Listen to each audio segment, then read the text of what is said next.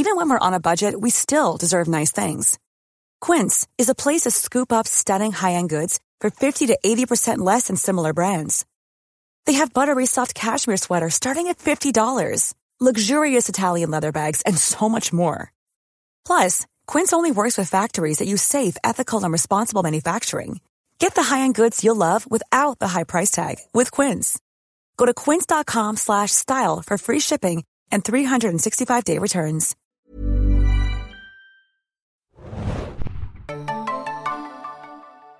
Hallo und herzlich willkommen, liebe Zuhörer und Zuhörerinnen, zu einer weiteren Ausgabe des Serienjunkies Podcast. Mein Name ist Felix, ich bin euer Gastgeber Moderator und mir gegenüber sitzend mal wieder Hanna. Richtig so, gegenüber. Hanna hier, hi. Und zu meiner linken Mario. So wie es sich gehört. Und ach, ist der Ton schön. Hoffen wir es zumindest, denn ich hatte heute die Pegelkontrolle. Äh, ich durfte das hier einstellen. Ja, seid nochmal herzlich willkommen zu einer besonderen Ausgabe des Game of Thrones Serien Junkies Podcasts, nachdem wir letzte Woche unser Staffelfinale hatten. Sowohl von Game of Thrones als auch von unserer Podcast-Reihe dieses Jahr. Äh, wir machen heute nochmal ein kleines Spezial und zwar widmen wir uns äh, für ein paar Minuten äh, eurem Feedback und vielleicht ein bisschen auch der kommenden siebten Staffel von Game of Thrones, die irgendwann dann im Frühjahr 2017 auf uns zukommen wird. Äh, wir sind ganz entspannt. Äh, wir haben das Finale aus der letzten Woche verarbeitet. Wir haben auch das Live-Event verarbeitet. Wir werden gleich noch ein bisschen darüber sprechen. Äh, aber ich muss vorerst, also erstmal fragen, äh, Game of Thrones Entzug, ist er schon da oder wie, wie schaut es mit den Entzugsentscheidungen bei euch aus? Ähm, ich muss ganz ehrlich gestehen, ich fand es gestern sehr merkwürdig, äh, einen freien Montagabend zu haben.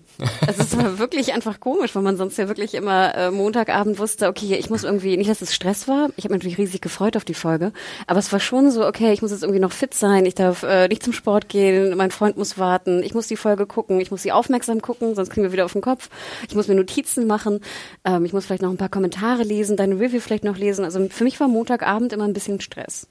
Mario, wie sah es mit dir aus? Ich habe mir gestern erstmal ein britisches Crime-Drama Marcella gegeben. So gritty Realität, ohne Drachen, ohne Fantasy, ohne alles. Nicht so ein Quatsch die ganze Zeit. Und das hat, das hat funktioniert. Ja, es war ein bisschen zu hart für mich. Ich war gestern irgendwie nicht dafür zu haben. aber dafür zehn Wochen lang Game of Thrones gucken und da die härtesten Sachen ja, die das Fernsehen Ja, aber hat. das ist, weiß nicht, wenn Leute mit grünem Feuer in die Luft gesprengt werden, geht mir das, äh, das war vielleicht nicht ganz Marcella so nicht so gegeben, habe ich den Eindruck. Ich kann, nicht so ich, ich kann empfehlen, eine Folge Preacher zu gucken. Das war ganz gut, fand ich so vom Brutalitätsgrad. ja, da kommen wir schon dazu zu einigen Twitter-Anfragen, weil die Leute jetzt auch so ein bisschen äh, gespannt sind, wie es weitergeht nach dem Game of Thrones Podcast mit uns Serien-Junkies. Es geht natürlich normal weiter, aber äh, klar, äh, die Staffel ist immer beendet, somit ist auch die Podcast-Staffel beendet. Wir gehen nachher noch ein bisschen genauer auf Twitter-Feedback ein. Ich habe übrigens kein Game of Thrones Entzug, weil ich mir in der Woche noch ganz viele Reaction-Videos online angesehen habe von Leuten, die so die Highlights der äh, Staffel so geguckt Hast haben. Hast du da ein paar schöne, die ich vielleicht nachher mit in die äh, Podcast-News mit äh, Ja, bestimmt. Also vor allen Dingen Hodor hat die Leute geschockt. Aber das Interessante ist, in der 10 haben die Leute Wildfire alle kommen sehen. Ne? Mhm. Aber wo sie richtig mit offenem Mund da stehen, ist, wenn Tom aus dem Fenster geht. ja. Das hat die Leute erwischt, mehr als das Wildfire. Gab es auch Wun-Wun-Reactions? Ja. Oh. Sehr gut. Bei Mario anscheinend keine. Ist hat ihn kalt gelassen, diesen, diesen dreckigen so. Bastard. Weiter im Text. Äh, weiter im Text. Ja, wie schaut der Text heute aus? Es ist wirklich eine ganz entspannte Gesprächsrunde. Äh, wir werden, halt, wie gesagt, ein bisschen auf euer Feedback eingehen. Da gab es ganz viel, wirklich generell die ganze Podcast-Staffel lang. Ich bin da immer wieder begeistert gewesen. Ähm, immer die üblichen Verdächtigen, aber auch neue Namen haben wir gelesen. Woche für Woche und wir haben ja nochmal aufgerufen und ihr habt nochmal ordentlich in die Tasten gehauen und da werden wir auf ein paar Sachen eingehen, vielleicht ein paar Fragen beantworten können. Das werden wir verknüpfen mit ein bisschen Ausblick auf die siebte Staffel. Das haben wir schon in unserem Live-Podcast gemacht, so am Ende. Äh, so ein bisschen schlagwortmäßig. Mal gucken, wie es heute aussieht. Ähm, und äh, ja, dann werden wir auch auf Twitter gucken natürlich äh, und äh, schauen, dass wir irgendwie noch ein, ein gutes Stündchen am Podcast gefüllt bekommen und ihr noch einen schönen Abschluss habt für unsere Podcast-Staffel. Aber bevor wir damit loslegen mit eurem Feedback, Feedback können wir ja wirklich nochmal ganz kurz das Live-Event aus der letzten Woche Revue passieren lassen. Da gucke ich einfach mal rüber zu Hanna, die vielleicht ein paar Worte zu Beginn äh, zu hm. sagen hat. Den Business-Teil? hat sie es gerechnet, Hanna? Ja, also das war natürlich meine große und wichtigste Frage. Nein, also äh, vorweg muss ich sagen, ähm, vielleicht mal so die, die ersten Eindrücke. Ähm, ich war ja doch auch ein bisschen nervös. Da waren ja viele Faktoren einfach drin, viele Variablen, die wir gar nicht einschätzen konnten anfangs. Wir haben sowas noch nie gemacht. Das war wirklich das erste Mal, dass wir sowas Großes gemacht haben. Die Indiegogo-Kampagne vorweg war ja schon sehr erfolgreich und ging ja auch wirklich wahnsinnig schnell. In dreieinhalb Stunden waren die Karten weg, beziehungsweise eine war noch da, glaube ich, am nächsten Morgen. Also das war ja schon der Wahnsinn. Ähm, aber es gab viele Faktoren, die wir auch nicht so wirklich einschätzen konnten jetzt an dem Abend. Ich muss gestehen, ich war ja am Wochenende schon sehr happy, dass es nicht so warm wurde. Das war ja meine, eine meiner größten Sorgen. Ähm, und wie gesagt, natürlich ähm, müssen wir auch sagen, der Ton war jetzt nicht optimal, die Bestuhlung war vielleicht auch nicht optimal und es war auch relativ heiß. Aber im Endeffekt dachte ich mir so, Hanna, was ist eigentlich das Wichtigste an dem Abend gewesen? Und für mich war eigentlich das Wichtigste, dass die Stimmung gut ist und dass alle irgendwie Spaß haben. Und ich glaube, das kann man zu 100 Prozent sagen, hatte hoffentlich jeder. Also ich fand, es war eine super süße Stimmung. Ich hatte ja immer so Sorge, dass so Creeps kommen. Ich wollte ja auch Security bestellen. Ey, das ist nichts gegen unsere kleinen Creeps da draußen, die unseren Podcast hören. Wir lieben euch auch. Nein, aber man weiß ja einfach nicht genau, wer kommt. Und ich dachte mir, okay, wenn du so ein Event machst, musst du dann irgendwie Security besorgen. Ne? Wer weiß, in Berlin, in Friedrichshain, ich wusste es wirklich nicht. Das war eine meiner größten Sorgen, ehrlich gesagt. Oder dass irgendwie so Agro-Leute da sind. Also nicht Creeps, jetzt irgendwie Creeps, Creeps, sondern... die Stress machen. Genau, Stressleute, Betrunkene, was auch immer, die, die man irgendwie auch mal in der Bahn trifft oder was auch immer. Ähm, und im Endeffekt war das einfach, wart ihr da draußen einfach so süß und so sweet und ich fand die Stimmung war total süß und ich war richtig gerührt, als dann wirklich auch die, die beiden, ähm, die Namen habe ich leider mir nicht merken können. Mit ich glaube, Ivo und... Ah, stimmt. Katharina? Katar? Ah, genau, als ihr beide ich hoffe, ich mit, den, den, mit, den, mit den gedruckten T-Shirts auch von den Häusern, das war einfach so, so, so, so süß. Und Von auch, zwei Häusern. Alles gut, ich habe das schon Komm, du hattest auch deinen Fanclub bei dir. genug. Genau. Ich, ich konnte mit Aber- dieser ganzen Aufmerksamkeit äh, noch gar nichts anfangen so wirklich, aber Ja. ich glaube, da kannst du. Nee, aber wenn, Hanna hat ja gerade gesagt, die war extrem gerührt, mir ging's ähnlich. Mario, dein steinernes Herz hat es sich erwärmt oder äh, ist, war, warst du so Star in dem Moment, Nee, dass alles an dir vorbeiging? Ich war ganz froh, dass ich nicht komplett auf der Bühne kollabiert bin, weil ich stand, glaube ich, seit der vierten Klasse Theater, Schultheater. Nicht Welche Rolle? Mich mehr, nicht, Ein mich Baum? Nicht mehr auf einer Bühne. Nee, irgendwas, ich habe keine Ahnung. keine Ahnung. Äh, nicht mehr auf einer Bühne auf jeden Fall und ähm, hab, war ganz froh, dass ich da nicht komplett gleich hinten übergekippt bin und äh, kollabiert bin. Aber als ich dann mit euch so angefangen habe, über Game of Thrones zu reden, war das eigentlich wie jeden Dienstag. Bloß halt mit direkter Bloß- Reaktion. Ne? Ja. Und das war für uns alle drei, glaube ich, was ganz Neues. Es war eine interessante Erfahrung auf jeden Fall. Es war eine schöne Erfahrung. Gerade weil man auch ab und zu mal Hilfe bekommen hat. Ja, das war aus der sehr linken hilfreich. Ecke, wenn man die mal nochmal lobend erwähnen dürfen. Besonders die äh, Miriam, genau. Richtig, die genau. Ähm, die Ein wandelndes Game of Thrones Lexikon war. Das war sehr hilfreich an manchen Stellen. Die lassen wir nächstes Jahr unser Quiz schreiben. Hey, nichts gegen das Quiz. Können wir die nicht auch hier so einladen, hier in den grünen Vorhang? Und dann kriegen wir immer so die Einwürfe von links. Das Das super. wär's. Ja, Miriam, schreib uns, wenn du Zeit hast. nee, und hinterher äh, war natürlich sehr nett, mit den ganzen Leuten zu reden. Ich, ich wusste nur nicht ganz mit der ganzen Aufmerksamkeit äh, Wohin damit? umzugehen, weil ich nicht so gerne im Mittelpunkt stehe. Aber Da wärst du dich aber ganz schön zur Rampensau gemausert in den Armen, Mario. Das sei allen gesagt, die nicht anwesend waren. Mario hat sich richtig wohlgefühlt da vorne auf unserem Panel. Äh, bitte. Aber das ist lobend jetzt von mir. Nein, wirklich, ich fand, Mario, gut. du warst super gut drauf und hast da wirklich so die Crowd irgendwie gepleased, also nicht gepleased in dem Sinne, du aber hast du die hast Crowd gepleased. ja, ein bisschen mehr Englisch. ähm, nee, aber ich, ich hätte jetzt nicht gedacht, dass du so nervös gewesen wärst. lassen wir das. Ich hatte gerade erwähnt, wie viel Aufmerksamkeit ich vertragen kann und wie Ah, viel sehr nicht. gut. Nein, aber wir können ja definitiv nochmal abschließend sagen, das war ein fantastisches Ding. Vielen Dank an all diejenigen, die da waren. Ja, ihr wart sehr Ähm, zutraulich. Das und- war sehr, ihr habt einem das danach- sehr leicht gemacht. Die Gespräche danach waren sehr schön. Das waren so viele Game of Thrones Fans, auch heißblütige Fans, die so viele Sachen loswerden wollten. Und ich hoffe, ihr hattet die Möglichkeit dafür bekommen. Ich weiß nicht, ob ich mit jedem sprechen konnte, der da irgendwie da war. Ich glaube, ein paar habe ich leider verpasst. Das holen wir nach, wenn das irgendwann vielleicht nochmal passiert in der Richtung, wer weiß. Ähm, aber es war echt ein schönes Ding. Entschuldigung, oder nee, Entschuldigung ist das falsche Wort. Es tut uns leid für die, die nicht dabei sein konnten. Äh, vielleicht beim nächsten Mal dann. Und ich hoffe, dass halt dann unser Podcast, den wir danach rausgehauen haben, der Live-Podcast, ein kleines Trostpflaster war. Ich hatte ja ein bisschen Angst beim Ton gehabt, weil wie gesagt, bei der Übertragung, als wir dann da waren, gab es ab und zu ein paar Aussetzer, aber der Ton war dann im Podcast, möchte ich meinen, doch gut. Äh, ich habe jetzt auch nicht zu viele schlimme Worte gehört von Leuten, die das halt nicht so gut fanden. Ähm, es war natürlich das ist vielen aufgefallen, eine andere Dynamik, wenn man live ist, vor Publikum. Und das hat sich in einigen Kommentaren wiedergespiegelt, aber allen in allen, glaube ich, war das eine tolle Premiere äh, mit sehr tollen Menschen, mit einer coolen Location, die sicherlich ein bisschen heiß war. Aber wir haben da alle das durchgestanden, hatten einen schönen Abend. Und für all diejenigen, die nicht dabei waren, für die haben wir auch noch eine Kleinigkeit. Das kommt dann im Laufe dieser Woche oder vielleicht Anfang nächster Woche, müssen wir mal schauen. Das übernimmt dann Anne, die ist gerade im wohlverdienten Urlaub. Äh, wir wollen ja noch ein kleines Video machen. Wir haben ein bisschen was aufgenommen von dem Abend und äh, da müssen wir jetzt nochmal die Informationen raushauen. Äh, für all diejenigen, die nicht gezeigt werden wollen in diesem Video, das haben wir leider an dem Abend vergessen, die schreiben uns am besten nochmal eine E-Mail und einen Hinweis, wie ihr aussieht, weil wir können es ja schlecht wissen, aber dass wir halt schauen, dass wir niemanden irgendwie zeigen, der nicht gezeigt werden will. Wir werden auch niemanden zeigen in irgendwelchen unvorteilhaften Positionen. Wir wollen nur ein paar Impressionen teilen von dieser Menge von uns, wie wir da waren, damit halt auch die, die nicht da waren, nochmal sehen, was das für ein toller Abend gewesen ist. Ne? Also meldet euch, wenn ihr irgendwelche Probleme damit habt. Äh, wir, wir sehen da keine Probleme mit, das irgendwie zu begradigen. Und auch nochmal vielen Dank. Wir haben ja auch ganz viel Twitter-Feedback bekommen an dem Abend, an dem Tag danach und vor allem auch von den äh, Gewinnern. Das fand ich ja total süß. Oh ja, hatten, das war das war sehr schön. Äh, wie gesagt, die Namen habe ich mir leider nicht merken können, aber wir hatten ja, ich glaube, Adrian, war Adrian genau war das, Adrian hatte der ein super süßes Bild von seiner Tochter gezeigt, wie sie gerade irgendwie so Drachen guckt in dem in dem Buch. Vielen Dank an Blanc Vallée auch äh, hier diesbezüglich, die ja uns die Bücher ähm, zur Verfügung gestellt haben. Ähm, aber auch die anderen Gewinner waren, glaube ich, ja auch haben auch Bilder geschickt. Das Puzzle habe ich gesehen. Ähm, vielen Dank an Warner. aber wir danken natürlich auch, um jetzt noch einmal die die offizielle äh, Kante geben zu können. Ähm, Sky natürlich sehr für Sky Online, dass sie uns unterstützt haben ähm, und diesen Podcast ja auch erst möglich gemacht haben. Und ohne sie hätten wir ja auch das Live-Event wahrscheinlich eher nicht äh, wirklich äh, ja machen können Wuppen im Endeffekt. können, ja. Wuppen, wuppen, ja. Ja. Ja, also viele Danksagungen an euch. Äh, ich hoffe, ihr hattet euren Spaß dabei. Wir können jetzt mal so ein bisschen äh, zum äh, weiteren Themen kommen und zwar wirklich zum Feedback. Äh, so viel erstmal zum Live-Podcast. Falls irgendwelche Fragen offen sein sollten, dann einfach an podcast.serienjunkies.de schreiben.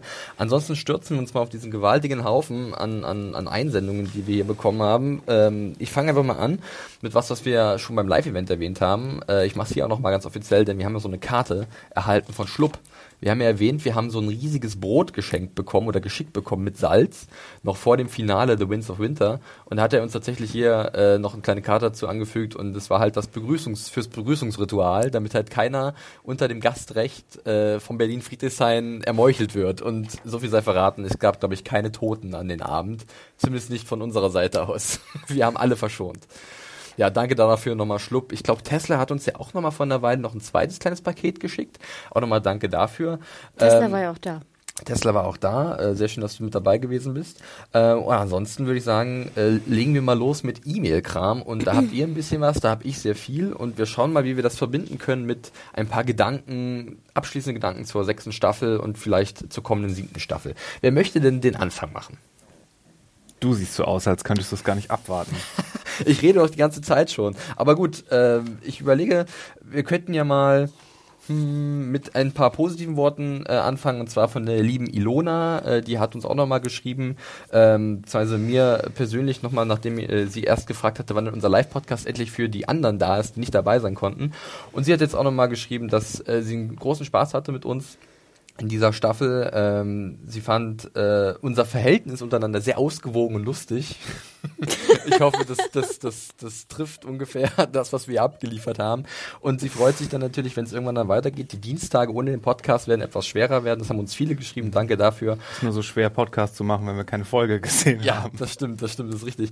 Aber sie schreibt auch, vielleicht geht's dann im nächsten Jahr wieder auf Sendung mit Staffel 7 und ohne zu viel vorwegnehmen zu wollen, wir gehen mal stark davon aus, äh, dass es das noch nicht gewesen ist, oder Mario?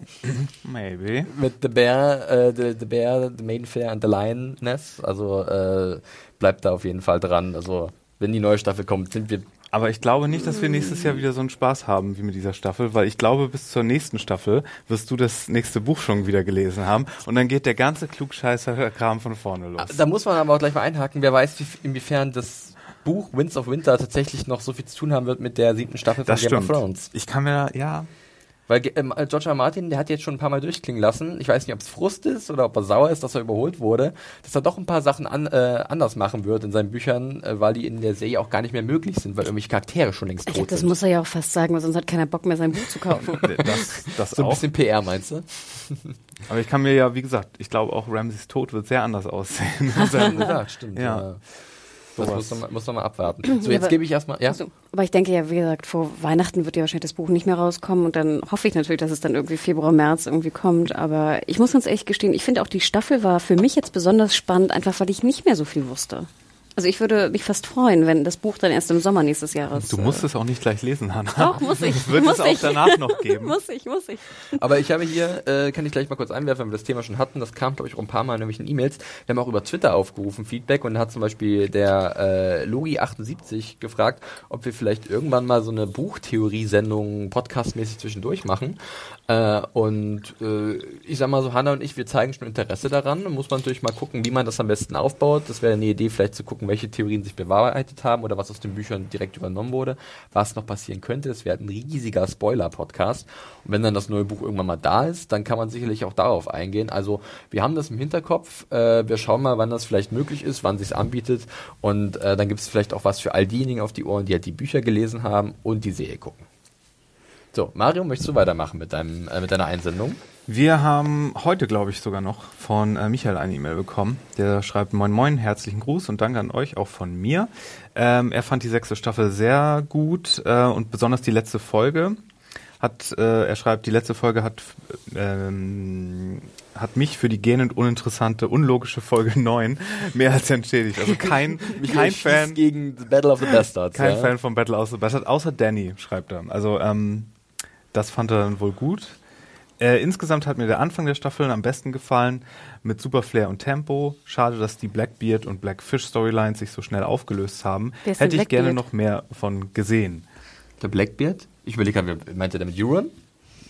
Also dem, als Piratenkönig? He- Heißt der so? Nee, in den eigentlich Büchern? nicht. Eigentlich der nicht. hat nicht mal einen schwarzen Bart. Was soll? Gab es nicht bei drei Fragezeichen Blackbeard?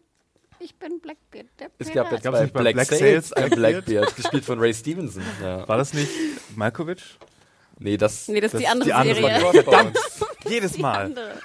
Ähm, ja, auf jeden Fall fand er es interessant, dass zur zehnten Folge alle wichtigen Handlungsstränge in einer Episode waren und er spekuliert, ob wir das seit Folge 1, Staffel 1, irgendwann schon mal hatten. Aber in den ersten zwei Staffeln könnte ich mir das schon vorstellen. Habe ich jetzt aber auch nicht parat. Da wäre jetzt Publikum wieder hilfreich an dieser Stelle. Und ähm, interessanterweise Ja. schreibt er zum Schluss, ach ja, und Sams Reise finde ich super. Riesenfan. Er ist halt so ziemlich der Einzige, der uns noch neuen Magic Shit und Tiefe geben kann. Nur gekloppe möchte ich die nächsten 13 Folgen auch nicht sehen. das, das, Ähm, Finde ich interessant, aber es bietet sich doch da an, schon mal kurz einen Blick auf Sam zu werfen. Vielleicht können wir das so machen mit unserem Feedback, weil wir haben hier den ersten, Michael, Mhm. der explizit gesagt hat, Sam ist cool. Ich glaube, wenn ich mich nicht täusche, hat äh, die Lissa, äh, die Caroline aus, aus Halle, hat glaube ich auch was in der Richtung geschrieben. Ich muss, muss gleich mal nachschauen. Aber wenn er schreibt, O-Town könnte cool werden, siebte Staffel. Äh, Hanna hat gerade schon. Sprecht mal ganz kurz, ich überprüfe meine Quellen. Ja, also er muss ja noch irgendwas finden und dann zu John zurück und dann so das letzte magische Puzzlestück am Ende von ihm bekommen, denke ich mal. Aber jetzt, wo ich hier gerade sehe, außerdem braucht Winterfell einen Meister, fällt mir noch der Spitzengag, der offline äh, von von Henning an dem Abend noch gesagt wurde, weil er meint, er muss ja dann noch seine Meisterarbeit schreiben. Oh Gott, oh Gott, wie oh süß. Gott. ja, aber äh, seht ihr nicht so positiv entgegen den, Hand, den Doch, ich freue mich total auf die Trainingsmontage, vorher zwischen Büchern dann. Ich habe nochmal drüber nachgedacht. Ich glaube wirklich, dass es so passiert, wie wir auch äh, gemutmaßt haben an dem Abend. Dass er, du siehst ihn immer so rumlesen und lernen und dann sich irgendwie, ich weiß nicht, mit dem anderen komischen Grumpy Meister da auseinandersetzen. Und dass dann Gili sozusagen oder Gili dann das äh, Momentum findet, was irgendwie John und äh, alle Menschen rettet. Finde ich eine sehr gute Theorie. Nur das Schwert muss da irgendwie noch reingedrückt werden. Ja, das stimmt. Ja, ja, er muss ja dann auch noch zurück und dann Genau. wahrscheinlich noch wieder ein paar White Walker Oder den King sogar töten oder so.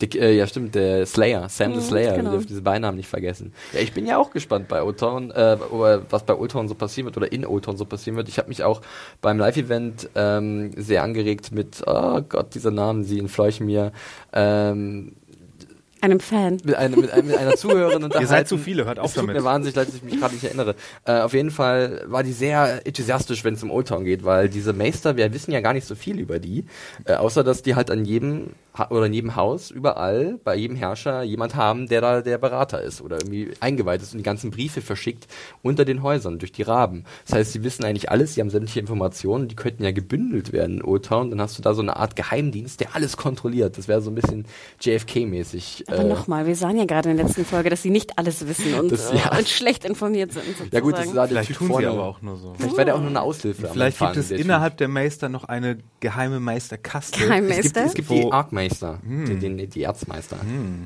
Also ich sehe, ich warte schon darauf, dass in der ersten Folge sieht man Sam, wie er so über Büchern sitzt und dann so, oh, oh, und da rumliest und Gilly dahinter irgendwie das Baby schaukelt und ich denke so, oh, langweilig.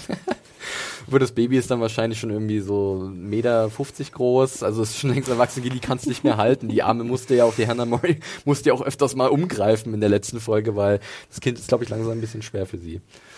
Also Ist ja ich, kein Baby mehr. ich kann sagen, ich freue mich nicht auf Old Town. Also ich glaube, ich freue mich mehr auf Old Town als auf Dorn, aber ich freue mich nicht wirklich drauf, auf beides.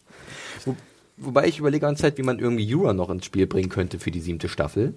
Und ähm, bei ihm gibt's so ein paar Dinge, dass er halt in den Büchern eine auch auf, auf so Beute zugeht und das geht dann so die Küste runter von den Iron Islands runter und das ist halt so Richtung Old Town. Da habe ich überlegt, ob man vielleicht irgendwie diese Handlungsstränge verknüpfen könnte, aber was hätte man davon? Was hätte man davon, dass Euron dann auf Sam trifft oder dass Old Town auf einmal in Schutt und Asche gelegt wird? Das ist ja also sehr spekulativ jetzt.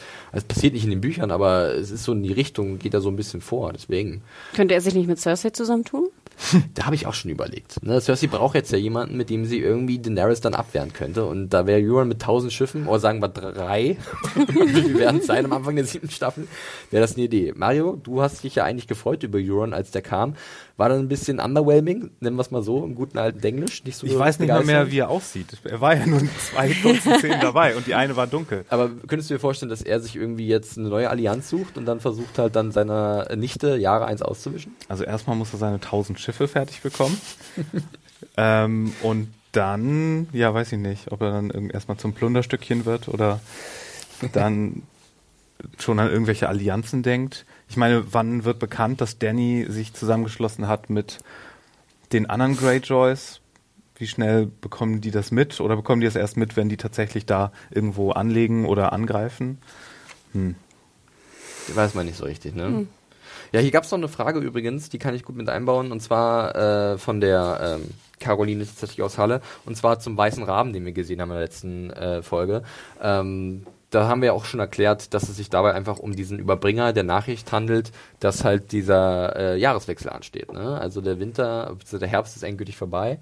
Ähm, wir haben jetzt Winter. Winter ist hier und dementsprechend geht es jetzt ein bisschen kälter los. Fand ich auch ganz schön, muss ich zugeben, in Winds- of Winter.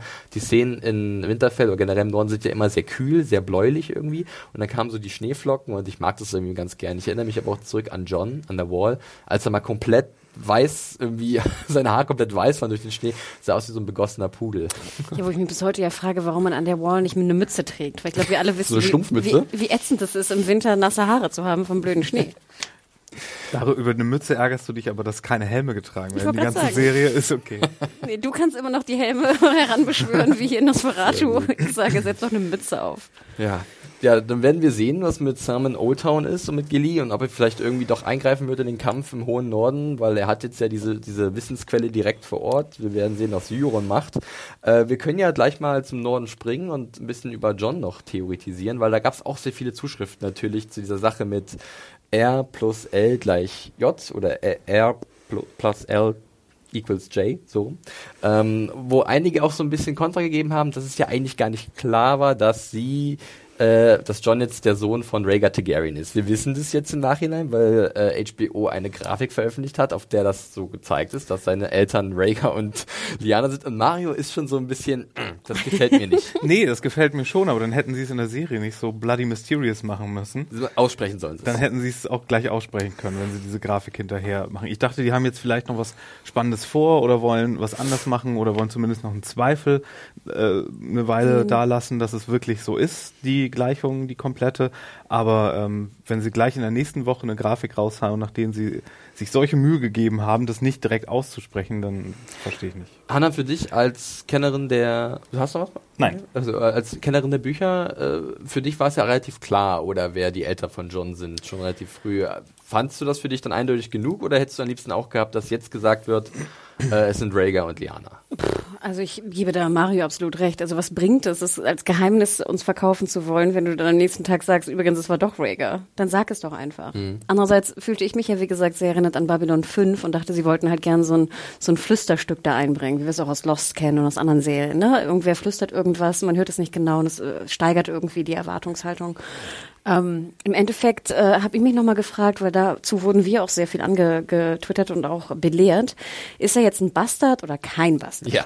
Und natürlich muss man sagen, dass wenn du unehelich geboren bist, du ein Bastard bist, glaube ich, nach der Definition. Ich kenne mich da jetzt, sage ich mal, im Alt-Ausdruck äh, nicht so aus. Aber aus. In dem Falle wäre er bloß, glaube ich, kein Lowborn-Bastard, was, was er halt wäre, wenn seine Mutter eine einfache aus dem, eine einfache Dame aus dem einfachen Volk wäre und die Geliebte von Eddard Stark, sondern ein Highborn-Bastard, wenn sowas existiert. Und ich glaube, soweit ich das auch verstanden hatte oder irgendwo mal auch mal gelesen habe, bestimmt, dass bei den Targaryens ja auch so eine Vielehe auch nicht unüblich war. Sprich, es hätte ja auch sein können, oder es kann immer noch sein, dass Rhaegar Lyanna geheiratet hat, als er sie entführt hat.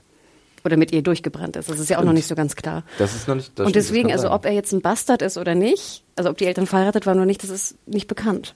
Hat das irgendwas mit der Magie zu tun, die er dann mit seinem Blut wirken kann auch? Ob die verheiratet waren oder nicht? Ich dachte immer nur, es kam auf das Blut an. Genau, also es ist unabhängig, ob er jetzt, also natürlich kann er, er ist ein Targaryen und kann somit potenziell eventuell Drachen reiten oder äh, das Feuerfest in Anführungsstrichen wie in der Serie, aber nicht in den Büchern. Aber jetzt geht's einfach nur um seinen Stand sozusagen. Und der Stand ist, wenn die Eltern verheiratet sind, natürlich ein besserer, als wenn sie nicht verheiratet waren. Weil er dann halt ein Bastard ist, wie viele es auch Richtig, uns ja, ich habe hab ja auch gleich gesagt, er ist jetzt legitimiert als Stark.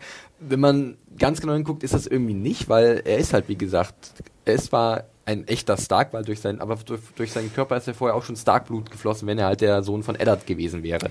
Jetzt hat, fließt durch seinen Körper halt sowohl Targaryen als auch äh, Stark-Blut, was ihm ich meine, nicht, sagen wir mal, diese Legitimation konkret geben könnte, sondern eher auch viel Bedeutung hätte für das Endgame von Game of Thrones, in dem halt die Targaryens oder diese Drachenreiter, diese Prophezeiung um Azor Ahai ähm, noch sehr wichtig werden könnte. Das habe ich auch nicht so ganz verstanden. Viele sagten ja, ist er nicht, er ist kein Stark, er ist dann ein Targaryen, wenn der Vater ein Targaryen Ja. war. Wo ich mich fragte, aber doch, er ist doch auch halber Stark, wenn die Mutter eine Stark war, oder Ja, nicht? das Ding ist halt, das habe ich glaube ich auch jemand geschrieben auf Twitter, dass halt irgendwie in Westeros und generell in der Welt von Game of Thrones immer die, die Familie des Vaters wichtiger erscheint als die der Mutter. Also ich meine, Sansa würdest du auch nicht als echte Tully bezeichnen, sondern als echte Stark, obwohl ihre Mutter eine Tully ist. Ich dachte, du nimmst sozusagen das, das mächtigere Haus. Ah, okay. Ah gut, da wäre Targaryen, Stark, das sind zwei Schwergewichte, aber dann glaube ich bei e- einigen schon eher dann Targaryen, dass es dann vorne steht. Es gibt ja auch jetzt die Theorie, dass ja, dass äh, Lyanna ähm, den Namen tatsächlich ge gesagt hat von ihrem Sohn und dass der halt nicht John war, sondern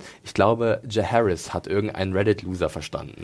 Ja, das fand ich ja super. Loser, Loser oder User? Was habe ich gerade gesagt? Ein Reddit-User natürlich. Aber wir haben auch so eine Mail bekommen, glaube ich, wo jemand versucht hat, an den Lippen äh, zu Ja. erkennen, ne, was gesagt wurde und das anhand von Targa Tar Targaryen-Namen irgendwie abzuleiten. Fand ich auch Genau. Und, und Jaehaerys wäre wär halt irgend so ein alter König der Targaryens gewesen, weise, äh, sehr, sehr früh im, im jungen Alter sehr weise, äh, sehr friedfertig und äh, dann hat sozusagen Eddard Jaehaerys John genannt, weil dann hätte jeder gemerkt, okay, wenn er Jaehaerys heißt, dann ist es noch schwieriger, dieses Geheimnis zu bewahren, weil es ein Targaryen-Name. Deswegen nenne ich ihn nach meinem guten Kumpel John Aaron aus dem Whale und äh, dann können wir das vielleicht noch ein bisschen einfacher vertuschen, als wenn es auf einmal Jaehaerys Snow ist, nicht Jon Snow. Wäre etwas auffällig, glaube ich. Aber finde ich ja, finde ich eine ganz gute, eine ganz gute Geschichte. Also fände ich nicht schlecht, wenn es so wäre. Es gibt auch wirklich ganz viele andere Sachen noch. Ähm, wer uns jede Woche geschrieben hat, ist der Bernhard. Äh, danke dafür, Bernhard. Wir wissen gar nicht, wohin mit deinem ganzen Feedback und deinen, deinen Ideen. Äh, ja, schön abends dann immer so einen noch. Da kommen irgendwie drei E-Mails Ein hintereinander, ja. Das habe ich noch, das habe ich noch. Man merkt auch, du willst einiges loswerden zu der Serie und zu den ganzen Theorien. Äh, der hat auch viel aus den Büchern rausgezogen und da einige spannende Sachen äh, geschrieben, wo ich aber auch sagen muss, müssen ein bisschen vorsichtig sein. Ich glaube, das wäre was auch für so einen Buchspoiler-Podcast eventuell.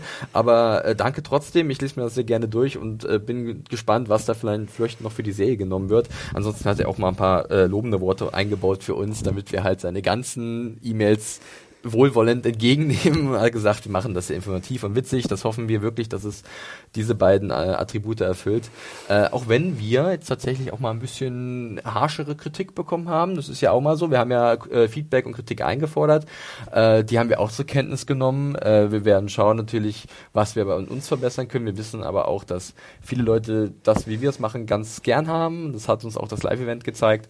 Aber natürlich ist immer Luft nach oben in irgendwelchen äh, Beziehungen. Das Ding ist ja, was wir auch gemerkt haben, um kurz nochmal darauf einzugehen, in vielen Podcasts, die wir mittlerweile produziert haben, ich glaube, wir sind jetzt bei 300 oder irgendwas, keine Ahnung, dass du machst es ja nie jemandem recht. Die einen wollen was Ernsteres, die einen wollen was Humorigeres, die anderen wollen was Längeres, die nächsten wollen was Kürzeres, die anderen wollen Buchspoiler, die anderen wollen keine Buchspoiler. Im Endeffekt können wir es leider nicht jedem recht machen. Und ich würde da Felix absolut recht geben und ich hoffe, Mario, du stimmst äh, zu, dass wir jetzt eine Art Weg gefunden haben, der uns passt. Also wir haben, glaube ich, auch Freude dran und auch vielen Zuhörern einfach passt. Und wenn dann den Kritikern, die es natürlich gibt da draußen, wenn die sagen, es ist zu lang, es ist zu albern und wir, wir gucken nicht zehnmal die Folge leider und sind nicht aufmerksam genug, dann können wir das leider auch nicht ändern. Und das Englisch, glaube ich, also ich kriege das, glaube ich, nicht mehr raus. Ich versuche es immer noch ein bisschen einzudämmen. Ich habe mich aber gerade schon selbst erwischt im Podcast, dass ich ein paar Mal das benutzt habe. Ähm, ja, aber so ist es halt. Du hast es gerade gesagt. Ähm, ich würde auch gerne nochmal die Userin äh, Clevi oder Clevi die bei uns auch unter der Podcast-News was geschrieben hat, erwähnen. Äh, die hat nämlich auch ein bisschen Kritik geübt und das finde ich gut, weil ähm, ist es wichtig, weil so können wir auch nur ein bisschen noch uns verbessern und da haben einige unter den Kommentaren sie so ein bisschen, ich möchte nicht sagen angegiftet, dass sie sich nicht so doll im Ton vergreifen soll, fand ich gar nicht. Das habe ich nicht so empfunden. Äh, ich meine, wir sind, wir haben auch keine dünne Haut, wir können noch ein bisschen was aushalten, deswegen auch danke an Klebi für diese deutlichen Worte. Ähm, die hat auch noch mal ein bisschen was zu der Dynamik unseres letzten Podcasts gesagt, aber Mario, wir haben es ja schon erwähnt, live ist immer was anderes, ne? Oh ja also ich, hier sitzt du halt an, an dem Tisch gemütlich mit dem Kaffee und ähm, nimmst dann nicht so, mal nicht so schnell so ein Blatt vom Mund. Und Gut, am Live, beim Live-Event war es Honigmiet.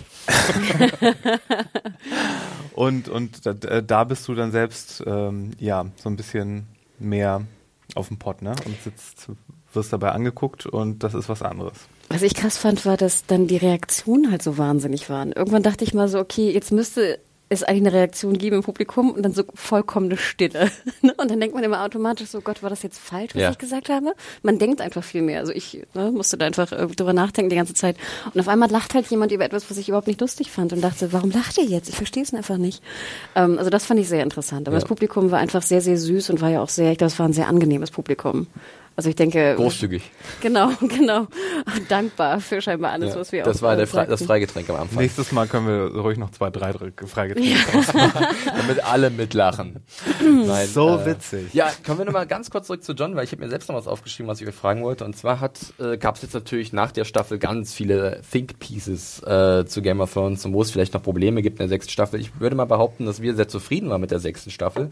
Ähm, das lag vielleicht auch ein bisschen daran, dass die fünfte etwas enttäuschend gewesen ist. Aber da hat zum Beispiel, oder die Kollegen vom Slashfilm, aus slashfilm.com haben die Frage gestellt, ob John äh, sich, sich verdient hat, unser Held zu sein in der Serie. Äh, Finde ich irgendwie eine interessante Idee. Also ich habe das so ein bisschen paraphrasiert. Denn muss, man muss ja mal sehen, John ist so ein richtig klassischer Heldentyp, der äh, gerade auch in der sechsten Staffel hat sich gezeigt, so unantastbar ist. Also gerade bei diesen Kämpfen, die er hatte. Äh, funktioniert ihr für euch nach wie vor als unsere strahlende Figur oder würdet ihr euch wünschen, wenn da vielleicht er noch ab, abgelöst wird in den letzten Metern der, der Serie und dass da jemand anderes seinen Posten übernimmt? Sir Davos. ja, das, das will ich jetzt aber hören, Mario. Ja, ich habe doch schon gesagt, er ist der Auswählte, nicht John. Ich dachte, er wäre der Prophet nur, der den Auserwählten Ja, der, der auch erst beides. Personalunion. Wie gesagt, ich habe das noch nicht so ganz raus, da, da habe ich ja jetzt noch ein Jahr Zeit, um mir das zu überlegen. Nee, aber ich habe ja auch so ein bisschen so einen Rewatch gemacht von den von ein paar älteren Sachen und mir ist dann auch aufgefallen, wie viel Jon Snow eigentlich schon erlebt hat und wie viel er schon gemacht und gerissen hat. Und da habe ich mich gefragt, warum habe ich mir das alles nicht gemerkt? Und ich glaube, das hat so ein bisschen mit Kit Harington zu tun, weil der halt, egal in welcher Situation er gerät, immer sein gleiches Gesicht hat und ja, ich glaube, mein, mit so einem Schauspieler, der so ein bisschen mehr da aus sich herausgegangen wäre und auch mal ein bisschen irgendwie Freude zeigt. Ich meine, wenn jemand gerade den übelsten Terror wegen irgendwelcher Eiszombies erlebt und dann irgendeine Schnute zieht, und das sieht nicht anders aus als sein Gesicht, wenn er gerade äh, Sex mit Igrit hat. Ja, dann. Ach, Igrit. dann steht das nicht so raus. Und äh, ich glaube deswegen, ja. Meinst du, es hängt mehr am Schauspieler in den vielleicht, Staffeln? Vielleicht, ich weiß es nicht. Ich würde ihn ja diese Staffel ein bisschen schützen. Das hat mir auch. gut gefallen. Hanna, du ein bisschen was zu schauen. Ähm, ich, die Frage ist ja, ist er sozusagen der strahlende ähm, Held? Mhm. Und das finde ich gar nicht so. Weil wir haben ja auch zum Beispiel jetzt in der neuen, in der Battle of the Bastards gesehen, dass ja auch John äh, Fehler macht und auch falsche Einschätzungen äh, fällt. Und in dem Sinne finde ich, ähm, also für mich ist er gar nicht der Held, jetzt muss ich mal ganz ehrlich sagen. Er ist halt eine Heldenfigur in diesem ganzen äh, Westeros, aber hat ja auch, äh, hat ja auch so ein bisschen diese Null-Bock-Tendenz gehabt Anfang der Staffel, die ja auch super verständlich ist. Ähm, er weiß ja auch noch nicht so genau, was jetzt mit seinen, mit seinen Eltern ist oder nicht. Er, ähm, du merkst ja auch, dass bei diesen äh, Auseinandersetzungen über die Herrschaft äh, im Norden, dass dann ne, die achtjährige Lady Mormont ihm irgendwie zur Seite treten muss, weil er es irgendwie alleine nicht schafft. Er hatte seine ganze Gang da oben an der Wall nicht unter, äh, im, im Griff.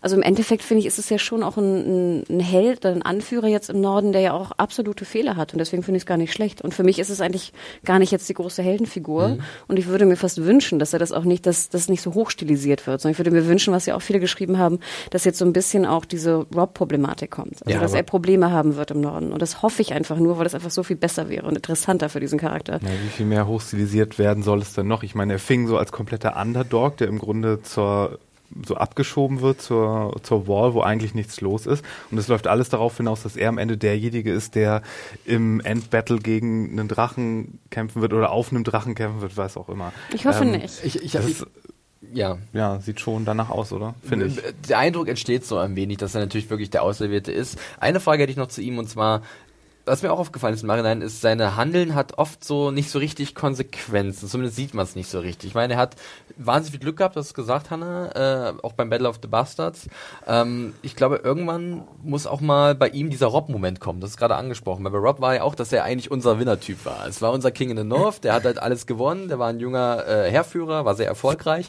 Aber irgendwann gab es halt die Quittung für gewisse Leichtsinnigkeiten oder äh, für die kleinsten Fehler, die er gemacht hat. Und John hat schon immer viel Glück gehabt, hat schon große Fehler begangen. Ich meine, er hat Glück gehabt bei diesem Kampf mit den ähm, White Walker in Hardhome, dass er glücklicherweise dann dieses Schwert hat. Das wusste er nicht, dass er in dem Moment damit den besiegen kann.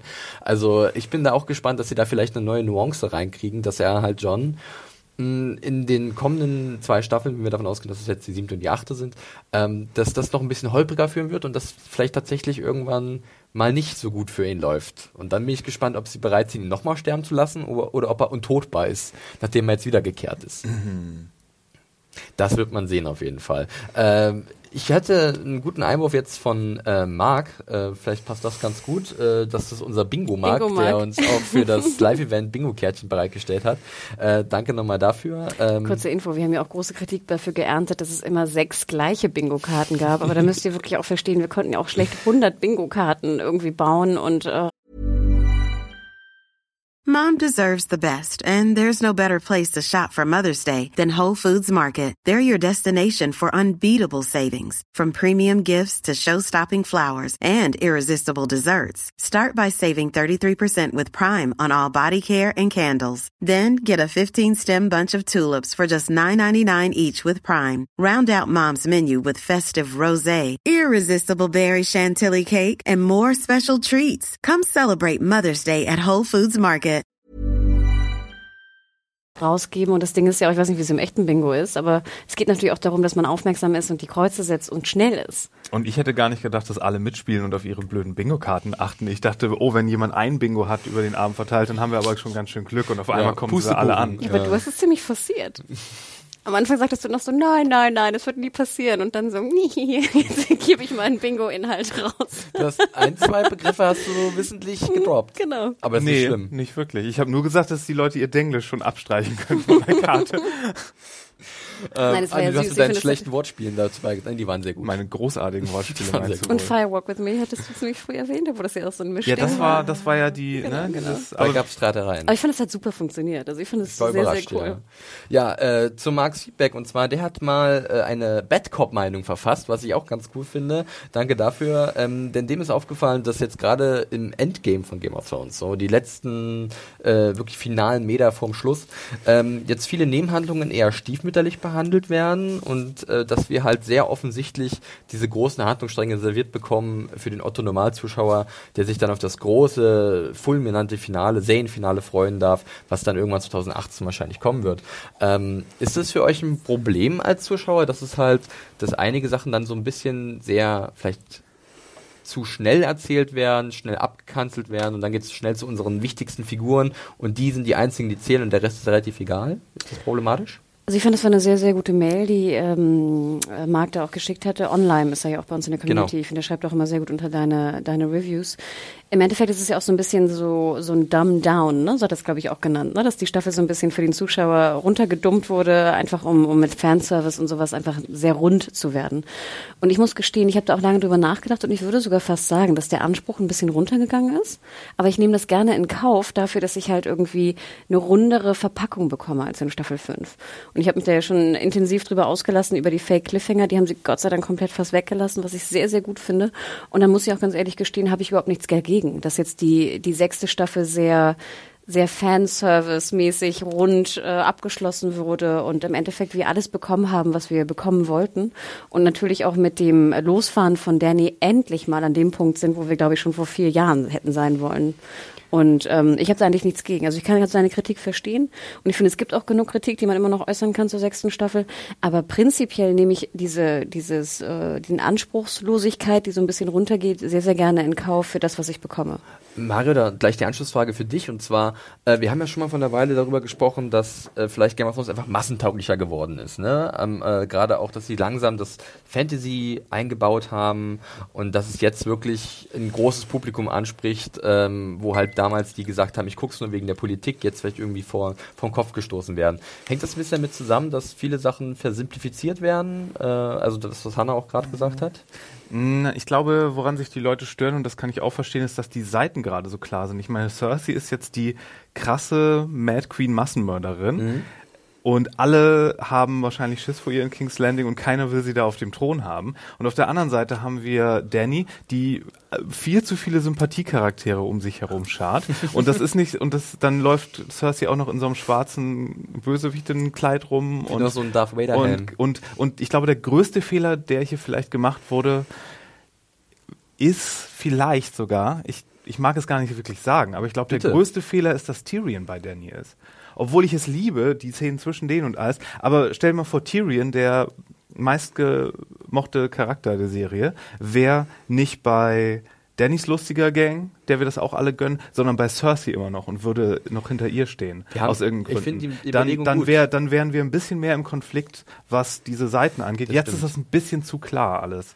Und ähm, wobei äh, Cersei kann man ja auch jetzt so, also ich will nicht sagen, dass sie die sympathisch finden, aber äh, sie hat schon ordentlich Eindruck hinterlassen und damit vielleicht einige auf ihre Seite gezogen. Wobei, ja, das ist halt, du sagst es schon richtig, wir haben jetzt gerade gut und böse. Und das war vorher in Game of Thrones, glaube ich, noch nicht so klar, oder? ich glaube, das ist auch immer so ein bisschen dem geschuldet, dass sie halt immer diesen Big Bad haben wollten. Wie in Joffrey, wie in Ramsey. Das ist irgendwie, dass die Leute dann irgendwie mehr dranbleiben und sie brauchen immer jemanden zum Hassen. Ne? Und ich glaube, das wurde sehr forciert in den letzten Staffeln. Ich glaube, da hat man das jetzt ein bisschen übertrieben. Im Endeffekt glaube ich aber noch nicht, dass das, ist, dass das jetzt war. Nee, auf also, keinen ne? Fall. Also da, da Jamie wird sich ja zumindest auch mit ihr anlegen und der ist ja irgendwie so ein liebenswerte Halunke oder was die Leute da zu ihm sagen, was sie da versuchen mit dem. Mm, nee, aber ich hoffe, das wird noch wieder ein bisschen komplizierter, genau, auch wenn wir wissen ja auch noch nicht, wie, wie die ganze Norden-Storyline dann da in den Gesamtkonflikt kommt und wie wir gesagt haben, wo Euron sich dahin macht, aber das ja. Und auch John hat ja immer noch mit Sansa auch, sage ich mal, eine Variable äh, bei sich, wo man noch nicht so genau weiß, jetzt gut oder böse. Littlefinger kreucht da oben immer noch rum und hat noch seinen eigenen Plan, den er verfolgt. Also ich schätze mal und ich hoffe auch, dass wir sehr früh am Anfang von Staffel 7 eine Art Ausgleich der Kräfte haben werden. Also dass Cersei irgendwie noch ein paar Soldaten mehr oder ein paar mächtige äh, Einflussnahmen bekommt und dass Dani nicht mehr ganz so übermächtig wirkt. Ich merke gerade, wir springen ein bisschen zwischen den zwischen ganz Westeros hin und her. Ich würde gerne mal eine Sache rauspicken. Eigentlich möchte ich von allem ein bisschen was rauspicken, aber lass uns ganz kurz über äh, Sansa und John sprechen, weil ihr hattet es gerade erwähnt, äh, über das möglichen Konflikt der Halbgeschwister, äh, der sich da entspinnen könnte. In dem Fall jetzt wären sie, glaube ich, Cousin, Cousine. Mhm. Ne? Ähm, und da hat irgendwie äh, der Martin, der uns auch eine E-Mail geschickt hat, eine andere Wahrnehmung gehabt als ich zum Beispiel, ich weiß, wie es bei euch war. Und zwar, ich hatte ja so ein bisschen gesehen, dass Sansa vielleicht noch sich zu Littlefinger in dem Sinne hingezogen führt, dass sie von seinen Worten was mitnimmt. So, okay, ich könnte irgendwann Queen in the North sein, ich könnte John ablösen. Ähm, bei ihm war es so, dass er gesehen hat, dass Littlefinger eher gemerkt hat, okay, mein Plan ist nicht aufgegangen und dass es darauf hinauslaufen wird, dass Littlefinger von Sansa vielleicht in der siebten Staffel schon umgebracht wird und sie sich komplett, komplett loslöst von ihrem äh, Lehrmeister und dass Sansa doch sehr zu John stehen wird. Nee, ich glaube, ich glaube, wir bekommen gegen Ende der Serie nochmal vorgehalten, wie sehr eigentlich das Spiel der Spiele vor allem von Littlefinger und Varus gespielt wird. Dass die die beiden Hauptakteure hier und die Strippenzieher sind. Ich glaube, das wird uns nochmal, das wird nochmal unterstrichen in den letzten Folgen, könnte ich mir vorstellen. Und ich glaube eher, dass Sansa die Entscheidung, ihm den Korb zu geben, in den Hintern beißt nochmal.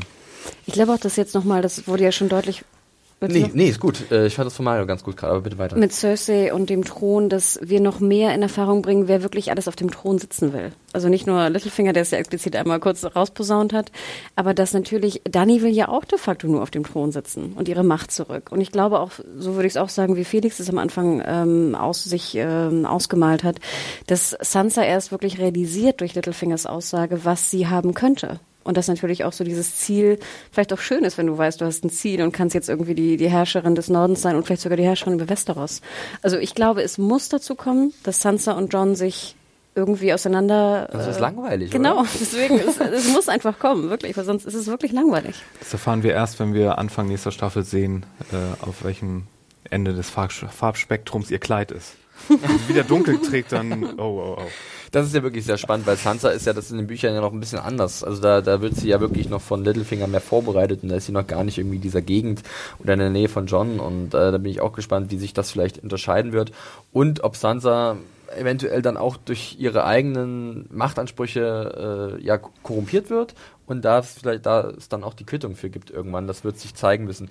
Äh, dann hatten wir gerade noch so ein bisschen über Jamie und Cersei gesprochen, ähm, was ich auch interessant finde für die neue Staffel, dass Jamie vielleicht erkennt, ah, Cersei, meine geliebte Schwester, die tritt jetzt endgültig am Rad, die hat unser letztes Kind auch äh, indirekt umgebracht. Und ich habe da jetzt immer noch diese, diese Prophezeiung von dieser Hexe im Hinterkopf, die ja davon gesprochen hat, dass ihre drei Kinder oder ihre, ihre Kinder werden halt sterben. Und dann wird sie von ihrem jüngsten Bruder äh, äh, gemeuchelt. Was, Moment, wo hast du das denn her? Das ist, das hatten wir schon mal thematisiert, glaube ich. Das ist auch. Aber das wird in der Serie doch nicht so gesagt. Ich, ich weiß nicht, ob es vielleicht noch kommt, dass sie das so sagen. Aber der jüngste Bruder, damit wurde immer Tyrion gemeint. Eigentlich. Also wir hatten es im Podcast erwähnt, aber ich glaube, in der Serie wird nicht dieser Valanqua oder wie genau, immer der wird, glaube ich, nicht, wird, direkt, wird nicht erwähnt. direkt erwähnt. Aber Und das ich- kam in dieser Prophezeiung mit den, mit den, zum ersten Mal. mit den roten, äh, mit den goldenen Tüchern kam das. Ja, das vor. Ding ist aber, das, also es ist jetzt ja nichts Neues, wenn man davon aus, also man kann es eins zu eins zusammenzählen. Jamie hat einst den Mad King umgebracht, weil er mit Ja. Whitefire rumgehantiert hat. Die Wahrscheinlichkeit, dass er jetzt vielleicht Cersei umbringt, weil sie komplett verrückt wird, ist jetzt nicht so gering. Da, da, okay, darauf bin ich ja auch selbst schon gekommen. Genau, richtig. Und jetzt gibt's halt diese Buchprophezeiung, die das so ein bisschen untermauern könnte.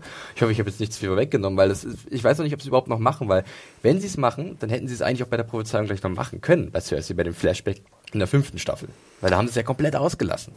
Ne? Ich glaube, sie machen das gar nicht und lassen jetzt das so offen stehen, was sich jeder schon selbst denken kann. Vielleicht gibt's noch ein Flashback, wie das kleine Cersei-Mädchen nochmal zurück ins Zelt kommt. Das wäre halt, genau, das, das wäre halt Quatsch. Dann ich hätte auch noch gleich mal eine ein- Frage. Ja.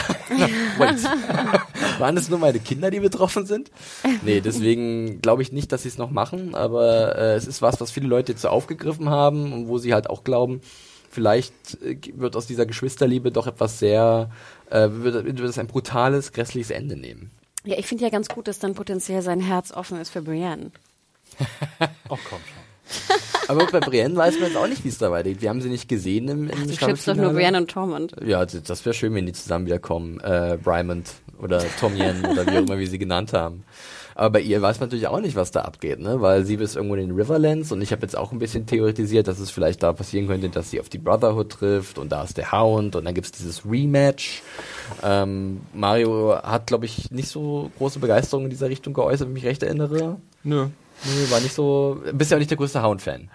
Nee, aber äh, ah, mich würde so ärgern, wenn sie das nochmal gewinnen mussten. Zweites Mal. Ich habe beim ersten Mal Ah, schon so okay, mitgefiebert. verstehe. Und ich habe mir den Kampf ja auch nochmal letztens angeguckt und der war so gut, wenn Brienne dann diesen Stein nimmt und so bis er dann da runterfällt. Das ist, war so gut und befriedigend. Ja.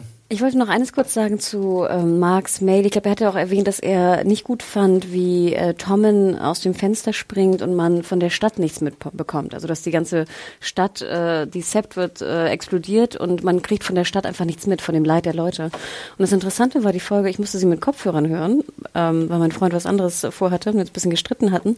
Und wenn du es mit Kopfhörern hörst, dann hörst du die Schreie der Bevölkerung. Ja, ich habe es auch nochmal, ich habe die tatsächlich gestern nochmal gesehen, die Folge. Ah, witzig. genau, weil in dem Moment, wo Tommen so vor dem Fenster sitzt, glaube ich, ich weiß nicht, ob er, wenn er sich hinstellt, ob es dann auch ist, aber du hörst so diese Schreie aus dem aus der Stadt. Man sieht's auch, man hört es ganz genau, wenn Cersei auf das Fenster zuläuft Ah, und ihr Wein okay. trinkt, äh, weil dann grinst sie ja so und du hörst diese Todes- und Schmerzensschreie Genau. und sie freut sich halt und äh, sie sagt ja auch dann Onella direkt, das ist das Schönste, was sie mit je erlebt hat. Wie tausende Genau, weil wir Menschen hatten uns ja so ein bisschen gefragt, ne, dass wir diesen Aftermath von der Explosion irgendwie nicht mitbekommen haben. Und wir glauben ja alle, glaube ich, dass der jetzt am Anfang der nächsten Staffel auch auf jeden Fall thematisiert wird. Aber die Macher hatten auf jeden Fall schon mal Andeutungen diesbezüglich gemacht. Ja.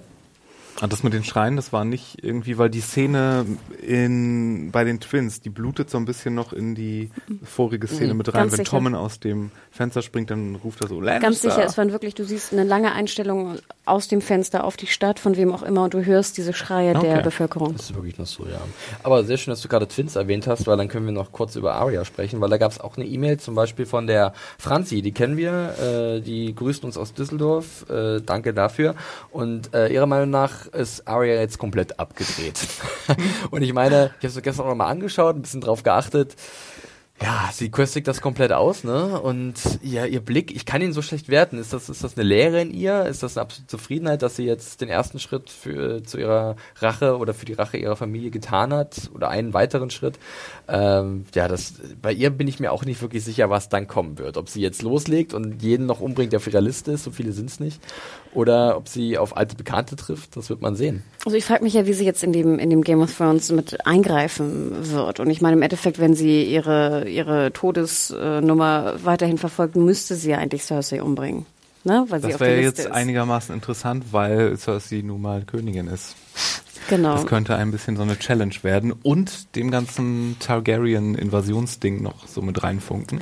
Wo ich mich ja sehr freue und ich hoffe, dass das endlich mal thematisiert wird, ist, dass Arya hoffentlich irgendwann auf Nymeria trifft. Auf ihren Wolf, der ja noch irgendwo in Westeros rumläuft. Ich habe da auch eine Theorie für, muss ich zugeben, aber die möchte ich hier nicht teilen, weil das wird, glaube ich, auch zu viel aus den Büchern rausgenommen.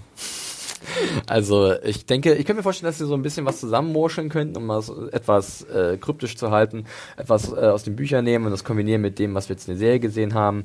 Ähm, und dass wir tatsächlich ein bisschen Action sehen äh, in den Riverlands. Äh, bei Arya, ich weiß nicht, ob sie den Weg Richtung King's Landing auf sich nimmt. Ich habe auch was Interessantes gelesen im Netz, dass sie in gewisser Art und Weise Cersei vergeben hat. Das würde ich aber ein bisschen widersprechen. Und zwar über das, Das Proxy, das Proxy äh, oder die, den Proxy Lady Crane.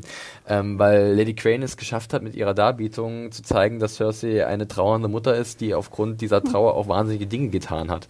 Und das konnte Arya aufgrund ihrer eigenen Rachegedanken dann vielleicht besser nachvollziehen. Ich glaube aber dennoch, dass das noch nicht so wirklich gegessen ist für sie, oder? Diese Propaganda funktioniert offenbar sehr gut.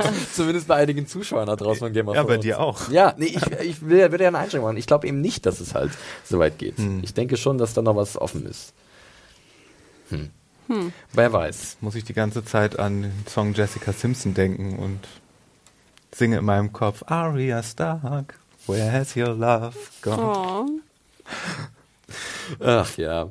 Ja, äh, dann habe ich hier noch eine E-Mail von, oh, die ist sehr lang. Ich glaube von Matthias. Danke dafür. Der hat zu allem Möglichen was geschrieben und zum Beispiel auch nochmal zu King's Landing. Diese Sache mit Lanzel, dass er so sich hat leicht locken lassen. Äh, wir haben es ja schon ein paar Mal erwähnt, diese Staffel, ne? diese Dramaturgie, dieser theatralische Aufbau, dass alles perfekt ineinander greift. Ähm, ja, ich würde auch sagen, dass das natürlich wieder sehr gut verlaufen ist, äh, dass halt dann Lance auch hinterherläuft und dann unten perfekt dann dieses Wildfire sieht und kurz davor noch am Kriechen ist. Aber, Hanna, du hast es von erwähnt, es macht die Sache trotzdem irgendwie rund. Also es ist gut anzusehen. Ja, weil einfach auch gerade die 10 war einfach meisterhaft ähm, verpackt. Die Regie von hier, wie heißt der, Sobocznik? Michael Sapochnik, ja. Sapochnik. Äh, Miguel, Entschuldigung, nicht Michael. war einfach war brillant dargestellt, so dass ich diese diese doch sehr theatralische Darbietung einfach absolut in Kauf nehme. Sei es durch die Musik, sei es durch die die Action, sei es durch die die einzelne zusammen ähm, diese Parallelmontagen, die wir sehr extrem hatten. Wie gesagt, den Mut allein sowas noch zu ändern in der in der 6-10 fand ich äh, Wahnsinn und ähm, Denkt immer dran. Fake Cliffhanger. Er kriecht zu den Kerzen und dann ist Cut. Das, das stelle ich mir immer nur vor und denke, nee, ich nehme gerne das, was ich bekommen habe und stelle mir nicht die, die, das vor, was ich nicht bekommen habe. Also, wie gesagt, ich bin sehr, sehr dankbar dafür. Du konntest es auch abkaufen, Mario. Nee, absolut. Und mit diesen gekünstelten Sachen muss man ja auch, also jetzt Leuten, die so überhaupt keinen Spaß am Leben haben oder an Filmen und so alles nur so Cinema-Sins gucken und so jede Mäkelei ähm, sich daran aufhängen. Ich meine, wir machen das, weil wir hier was zum Reden brauchen und weil es uns natürlich auffällt, weil wir jede Woche eine Folge gucken, aber eine äh, und, und dann darüber reden, nochmal mindestens genauso lang. Aber wenn man das am Stück guckt, fällt einem das zum Beispiel auch anders auf. Wenn man das abends guckt, wird die Serie komplett anders, habe ich festgestellt. Wir mussten es ja immer teilweise hier mhm. morgens gucken komplett anderes Gefühl, die morgens zu gucken als abends. Und ähm, ja, außerdem wird das ja sowieso im Kontext der gesamten Geschichte dann irgendwann mal noch anders bewertet und ähm, oder im Kontext so einer ganzen Staffel, wenn man dann nochmal später darauf hinaus, äh, zurückguckt. Also das ist immer so ein bisschen, ja, hier war ganz schön viel gekünstelt, aber da, da, das war relativ elegant und waren jetzt nicht Sachen, die ich besonders schlimm fand, glaube ich. Ja, dann habe ich eigentlich noch zwei Sachen auf meiner Liste. Und zum einen, wir haben es schon ein bisschen vorhin schon angesprochen, Daenerys ganz klar, äh, jetzt der ganz große äh, Spieler im äh, Spiel der Throne, wenn man das so sagen kann, mit ihrer riesigen Armada. Ich habe es ja gestern nochmal gesehen, die Folge, und es ist schon sehr äh, ja auffühlend das Schlussbild. Also man möchte am liebsten gleich rüber nach Westeros. Ähm, da sind wir glaube ich alle gespannt, wo sie ankommt und mit wem sie dann konkret in den Krieg zieht. Sie wird unterstützt jetzt von Olana Terrell äh, und den den äh, Sandslings um äh, Laria Sand aus Dorn. Ähm, das wird man sehen, welche Rolle sie spielen werden. Äh, ich denke, ich würde behaupten, dass tatsächlich jetzt in der siebten Staffel Daenerys vielleicht Westeros an sich reißen könnte und dass wir dann in der achten, die ja wahrscheinlich nur so sechs Folgen haben wird, erst dieser große Endkampf sich aufbaut zwischen Feuer und Eis. Aber das ist jetzt auch eine Spekulation von meiner Seite. Habt ihr eine gewisse Idee, was, was mit Daenerys passieren könnte? Trifft sie schon auf John? Wird dieses weitere Geheimnis ihrer Verwandtschaft dann äh, endgültig auch zwischen den beiden aufgeklärt? Also wie schon, glaube ich, im, im Finale ähm, erwähnt, denke ich das genauso, dass in der in der sieben wird es eher um Westeros gehen, dann in der acht um den großen Kampf. Was ich ja immer noch hoffe, und das hatten viele ja auch spekuliert am Ende der sechsten Staffel, dass Dani noch so ein bisschen so einen Twist bekommt. Also ich will nicht, dass Dani jetzt irgendwie gut ist und Cersei böse. Mhm. Das wäre mir irgendwie zu einfach. Ich würde mir schon wünschen, dass Dani auch ein bisschen korrumpiert wird. Also dass sie nicht jetzt nur die Schwierigkeiten hat wie in Slavers Bay, dass sie irgendwie nicht regieren kann, denn de facto konnte sie es ja nicht, also hat es nicht hinbekommen, ähm, sondern dass ich auch schon möchte, dass sie irgendwie, keine Ahnung, so ein bisschen, ich will nicht, dass sie so gut ist. Sie soll auch ein bisschen böse äh, Attribute bekommen und somit auch nicht ähm, als die, die blonde Schönheit gegenüber Cersei äh, dargestellt werden. Das hoffe ich. Ähm, Mario, du kannst gleich dazu sagen, aber hab im Hinterkopf, dass zum Beispiel auf Twitter der Ed Jakob Hanso uns geschrieben hat, dass ja irgendwann eventuell die Eiserne Bank, die Iron Bank mal wieder auftreten könnte und dann fänden die äh, Daenerys ihre Drachen weg.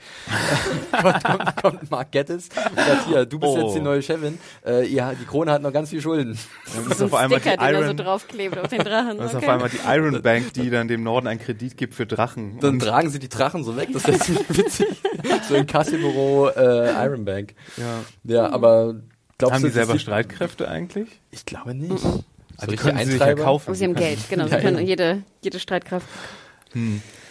Also ich hoffe noch viel mehr, also dass sie die Charaktere so ein bisschen grau lassen und kompliziert, das glaube ich schon. Also dass wir jetzt komplett dieses Gut-Böse haben, so einfach werden sie es nicht machen.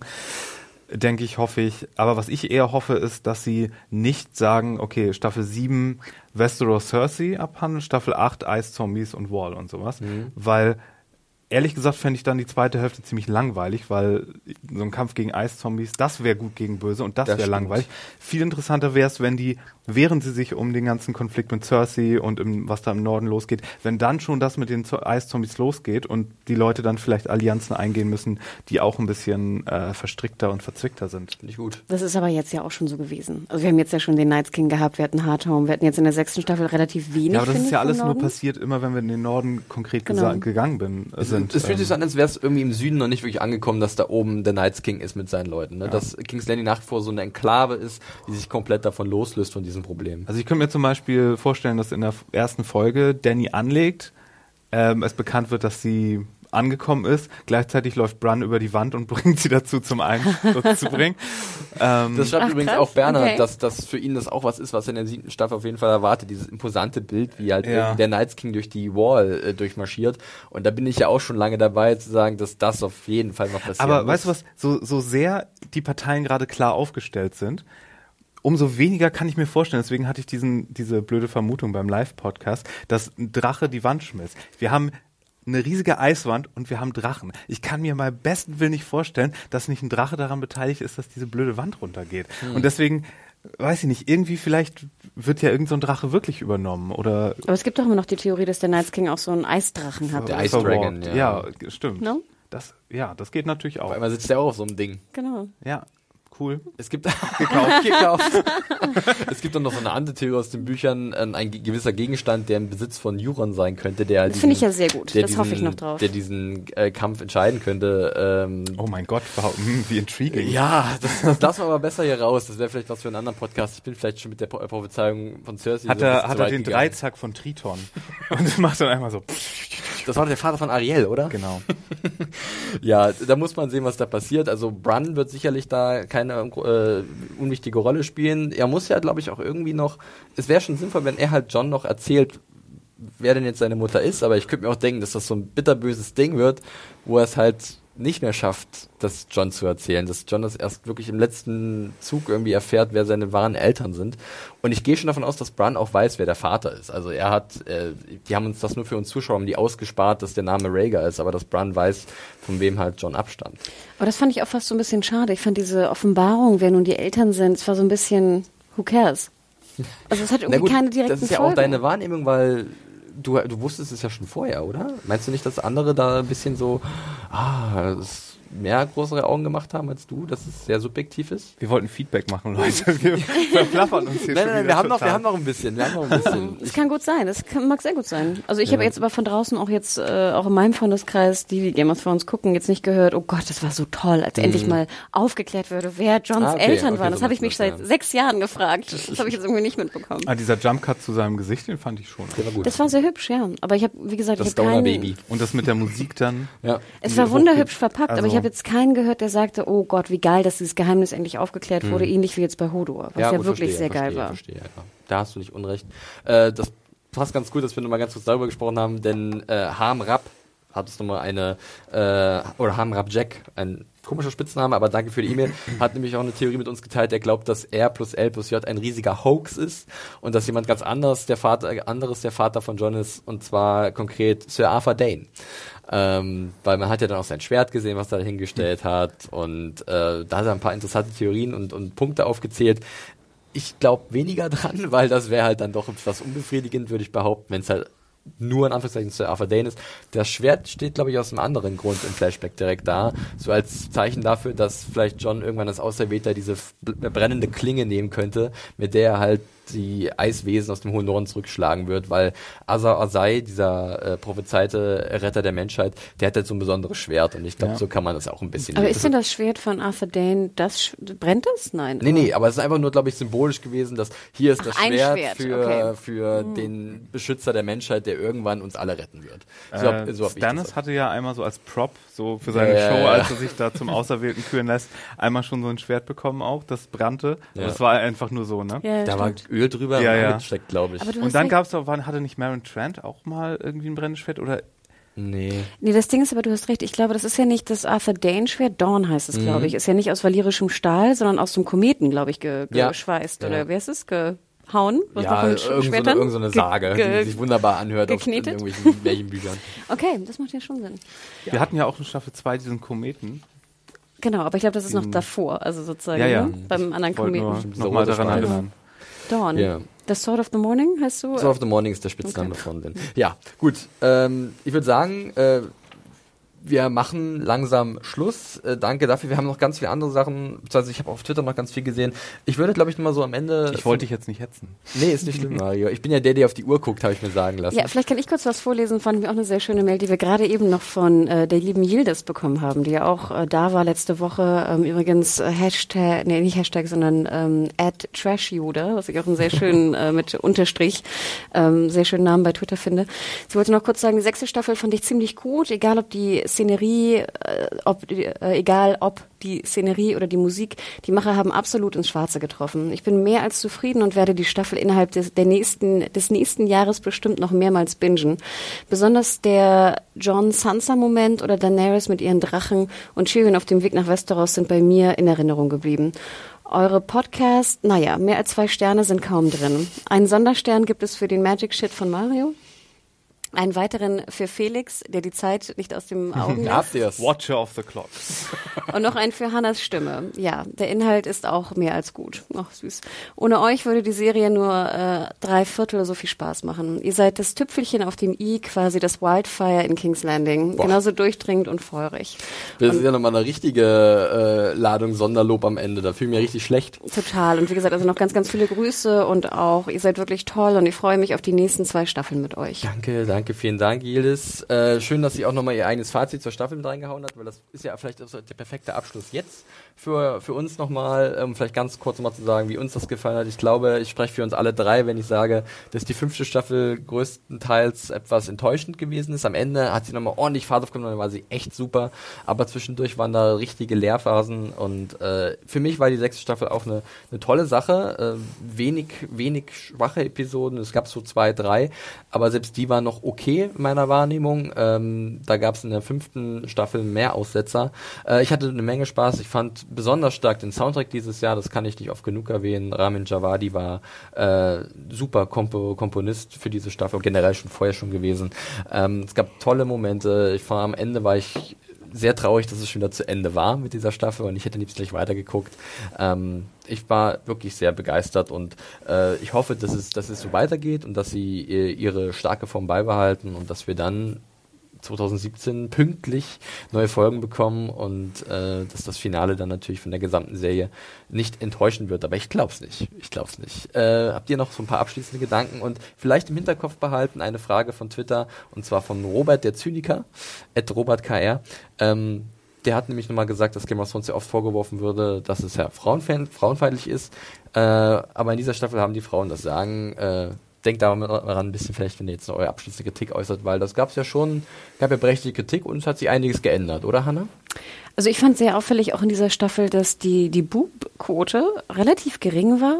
Und wenn, dann war sie, fand ich, relativ sinnvoll eingesetzt. Also das, was wir auch immer kritisiert hatten, im Sinne von nichts gegen Boobs, aber sozusagen nutzt es, wenn es Sinn macht. Ja. Und ich glaube, das hatten wir ja auch, ich glaube, du hattest auch sogar den Artikel geschrieben, dass ja auch äh, hier Emilia Clarke, die Darstellerin von Dani, ja auch explizit gesagt hatte, sie hatte überhaupt keine Probleme da in der, in der Jute, was war das? Nee. Genau, äh, Blood of My Blood, die fünfte Folge war es, glaube ich. Na, also in der Hütte da ähm, ihre Brüste oder nackt da rauszutreten, weil das einfach Sinn machte für die für die Szene, die wir da sehen. Aber natürlich äh, die äh, die ich wollte gerade sagen die Side Boobs, nein, also die anderen Boobs äh, am Rande ähm, natürlich eher weniger Sinn machten. Aber das fand ich zum Beispiel auch sehr schön. Und ich meine, ich ich habe sowieso noch nie so ganz den Vorwurf verstanden, warum Game of Thrones so frauenfeindlich ist, weil als ich das erste Buch damals las oder auch dann später als Brienne dazu kam, ich glaube, sie war im ersten Buch noch gar nicht da, fand ich es immer sehr sehr positiv, wie die weiblichen Charaktere dargestellt wurden.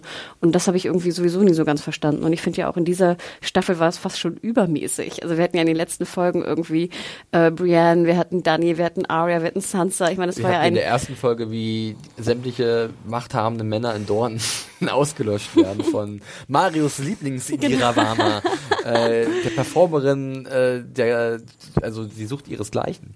Die sollte mal so eine, so eine Gruppe gründen, die da irgendwie umherreist und Sachen nachstellt. Aber deswegen, also ich kann das nicht so ganz nachvollziehen und gebe da deinem, wer ist der Robert, dem Zyniker, Robert, absolut ja. recht, dass es eine sehr ähm, starke Frauenstaffel äh, ähm, Staffel war. Natürlich kann man bestimmte Sachen auch kritisieren. Mario, kann dir vielleicht noch mal kurz äh, was zur Darstellung auch sagen. Ähm, aber mir hat's gefallen. Äh, ich höre immer noch Light of the Seven. Den Song. Das größte ähm, Lob, was du der Serie machen kannst. Hat mich sehr gefreut, dass Miguel, Miguel Sapochnik äh, nicht nur Action machen kann, sondern in der zehnten Folge ja auch gezeigt hat, äh, so ganz andere Sachen. Ähm, und ja, ich guck so mit, also nach der fünften Staffel war ich erstmal froh, als das Ganze erstmal vorbei war. Jetzt so ist es wirklich hart zu denken, dass es erst nochmal zehn Monate dauert, mindestens. Und dass wir nur noch 13 Folgen haben. Das kann ich Na nicht komm, so es sind drei mehr, als uns versprochen wurden ursprünglich. Also das verstehe ich jetzt nicht, wenn Leute sich da so Aber drüber vor- wundern. Ich dachte ja immer 15 haben, sie, haben wir noch irgendwie offen. Jetzt sind es halt, also 75 Stunden, jetzt sind es 73 Stunden Game of Thrones, die sie ja komplett äh, veranschlagt haben. Ähm, mal schauen, wie sie es füllen auf Ja, jeden die Fall. machen spontan bestimmt auch nochmal Überlänge mit den. Es hat ja letzten einer noch geschrieben, dass dann noch zwei Stunden übrig für einen Film wären. Finde ich ja auch nicht schlecht. Also als ich Battle of the Bastards sah und auch hier das Finale, dachte ich so, wie gesagt, ich hätte auch locker einen Zehner oder, oder 15 Euro bezahlt für einen Kinobesuch. Also wäre ich HBO, Warner, würde ich ja auch überlegen, das wirklich zu machen, einfach um noch mehr Geld daraus zu pressen. Ja.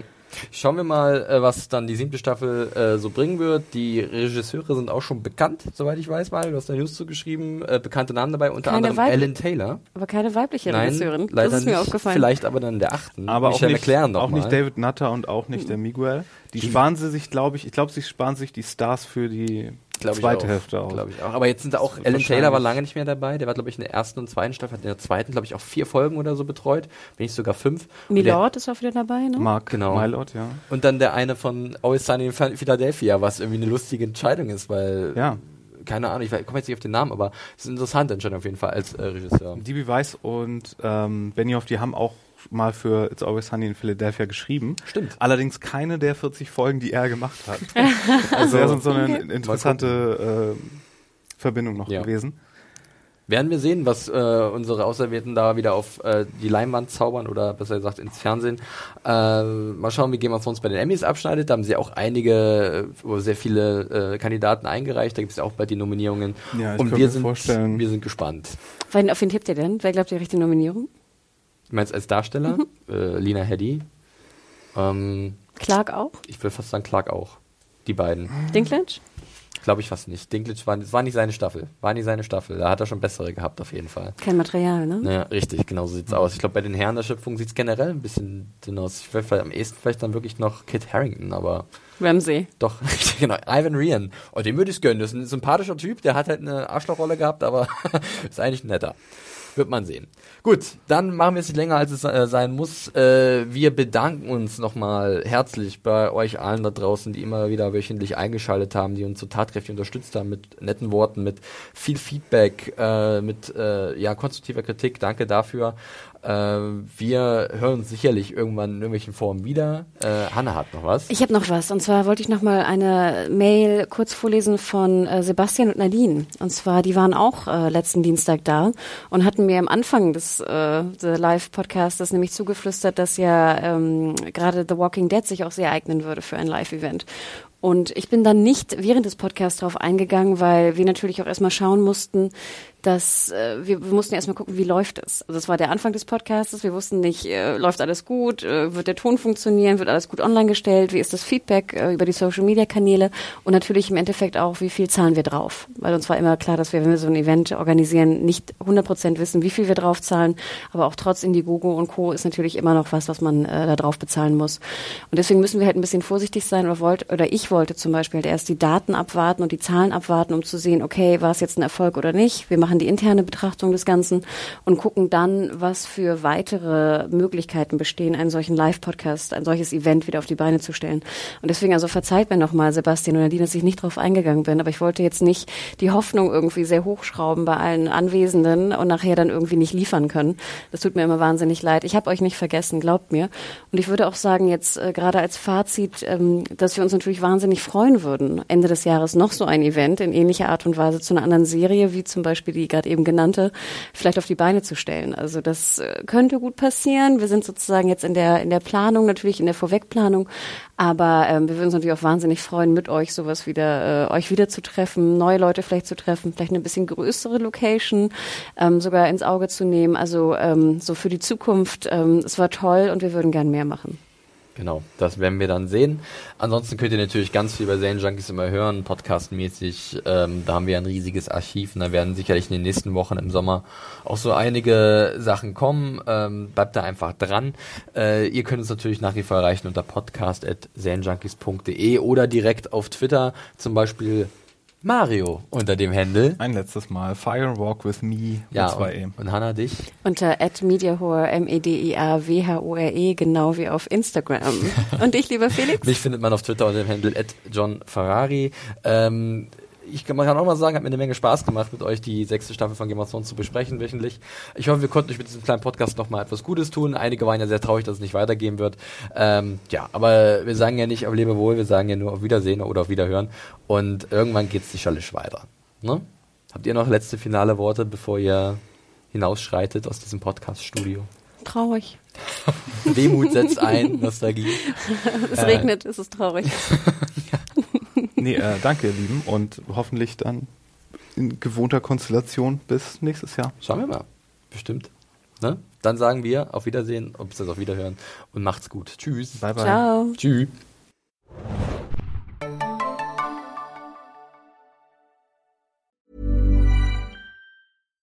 Here's a cool fact a crocodile can't stick out its tongue. Another cool fact you can get short term health insurance for a month or just under a year in some states. United Healthcare short term insurance plans are designed for people who are between jobs, coming off their parents' plan, or turning a side hustle into a full time gig. Underwritten by Golden Rule Insurance Company, they offer flexible, budget friendly coverage with access to a nationwide network of doctors and hospitals. Get more cool facts about United Healthcare short term plans at uh1.com.